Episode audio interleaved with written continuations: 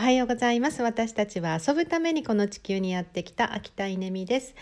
えー、自宅でオンラインビジネスを始めている先輩紹介3人目は愛ちゃん、えー、愛ちゃんはですねカナダのバンクーバーで暮らしている愛ちゃんなんですけれども、えー、ズーム始めましたの中にも登場しているように、えー、っと3年前バンクーバーで彼女はですね自立しなくちゃというですね、えー、私はここで一人で生きていかなくてはという、えー、結構ですね可愛い顔の眉間にしわが寄ってたんですけれども、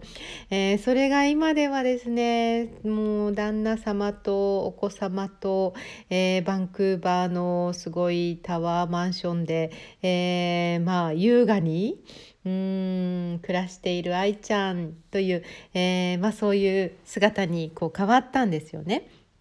で、えー、その、まあ、成功要因は一言で言うと、まあ、自分のミッションに気づいたからなんじゃないかなと思うんですけど、えー、愛ちゃんのミッションはもうとにかく愛されることです。えー、まあ、これはもう名前ってもう面白いですよね、えー、愛されるために生まれてきた人なんだと思うんです。もうずるい愛ちゃんっていう感じですけど、えー、まあ、そういう人なんです。でもそのことに本人が気づいていないと何が起こるかっていうと、え自分でこう稼がなければ自立しなければというこれは愛ちゃんにとっては間違った方向なんですよね。愛ちゃんの幸せにとっては間違った方向に努力をしていた。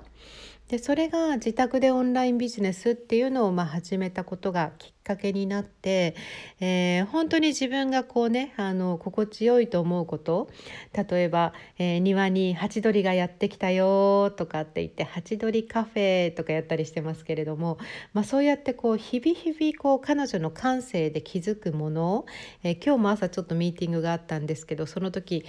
えー、窓の外ですごい強い風がつい吹いてるとか言ってましたけど 要はそういうことなんです、えー、まあ、そういう彼女の感性が感じ取ったことを、えー、発信し始める。うん、そうするとですね愛がこう集まってくるんですよね。愛ちゃん愛愛ちゃんを愛することで心地よく感じる人たちがですね、えー、愛ちゃんのもとに集まってきてそして愛ちゃんのビジネスがこう回り始めるでもそのビジネスっていうのは決してですね自立ができるほどの要は売上とか利益っていうのを稼ぐものではなく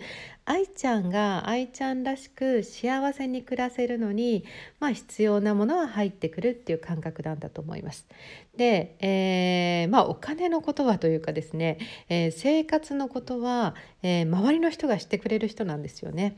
でそれが、まあ、今だったらダーリンなんだと思うんですけどダーリンはですね愛ちゃんを愛することで幸せを感じる。うん